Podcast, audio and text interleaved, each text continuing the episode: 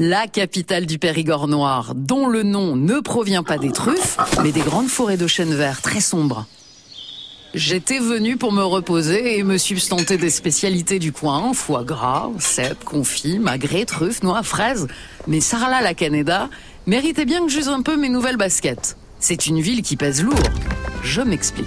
Les maisons ici sont recouvertes de lauses, des pierres de 3 à 5 cm d'épaisseur, empilées les unes sur les autres, séparées par des joints pour former ces magnifiques toitures de dentelle minérale. Et le mètre carré de l'ose pèse entre 500 et 800 kilos. Cette pierre blonde apporte du soleil jusqu'au fond des ruelles, y compris les jours de pluie. Sarlat, c'est aussi la plus forte concentration de monuments historiques classés au mètre carré au monde au livre des records. Place du Pérou, la maison qui a vu naître Étienne de la Boétie, connu pour son discours de la servitude volontaire. Comment il se peut que tant d'hommes, tant de bourgs, tant de villes, tant de nations supportent quelquefois un tyran seul, qui n'a de puissance que celle qu'il lui donne?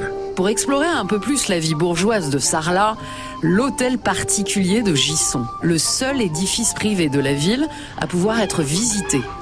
La place du marché aux oies illustre joliment son nom grâce à la statue de trois oies. Derrière la cathédrale Saint-Sacerdoce, autour de laquelle s'est peu à peu bâtie la ville de Sarlat, l'énigmatique lanterne des morts.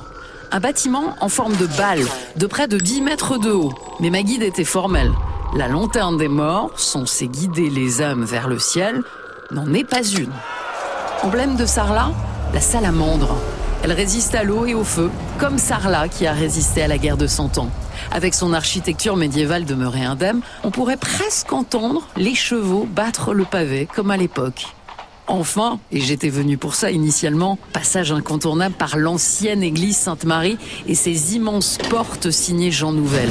L'ancienne église a été réhabilitée en marché couvert et son clocher abrite un ascenseur panoramique qui offre un spectacle de Sarlat vu du ciel. Tout est beau à Sarlat. Il suffit de flâner, le nez en l'air, pour se prendre des claques, voire des coups de poing, les fameuses patates salardaises.